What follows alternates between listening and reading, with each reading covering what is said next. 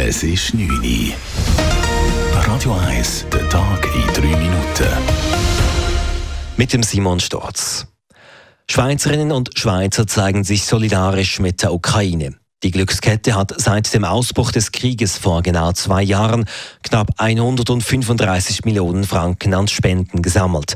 Das sei eine sehr hohe Summe, sagt Fabian Emenecker von der Glückskette. Glückskette ist äh, überwältigend nach wie vor von der Solidarität, die wir von der Schweizer Bevölkerung erhalten haben. Ähm, die Ukraine-Sammlung ist mit 135 Millionen ist die zweitgrößte Sammlung von unserer Geschichte. Die größte Sammlung, das ist 2004 nach dem Tsunami in Südostasien. 80 Millionen Franken seien bereits eingesetzt worden. Damit seien über 100 Projekte unterstützt worden. Zu Beginn des Krieges habe man vor allem geflüchtete Ukrainerinnen und Ukrainer unterstützt. Nun würden über 90 Prozent des Geldes in der Ukraine selbst eingesetzt werden.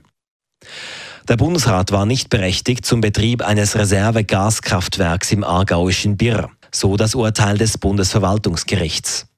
Der Bundesrat rechnete damit, dass für den vergangenen Winter nicht genug Strom zur Verfügung stehen würde und beschloss daher, in Bir ein temporäres Reservekraftwerk bereitzustellen.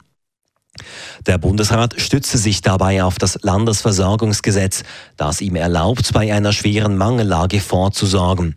Eine solche schwere Mangellage bestand laut Bundesverwaltungsgericht jedoch nicht. Eine Anwohnerin hatte wegen des Lärms gegen die Betriebsverordnung des Kraftwerks Beschwerde eingelegt.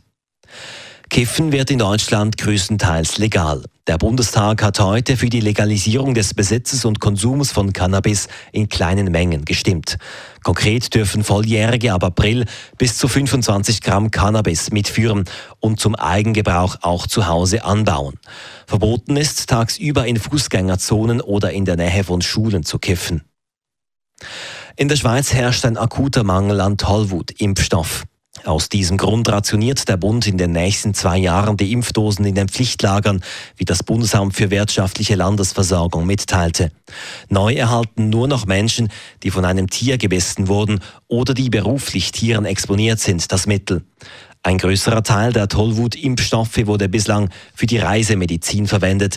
Dies ist künftig nur noch eingeschränkt möglich. Radio 1, Wetter.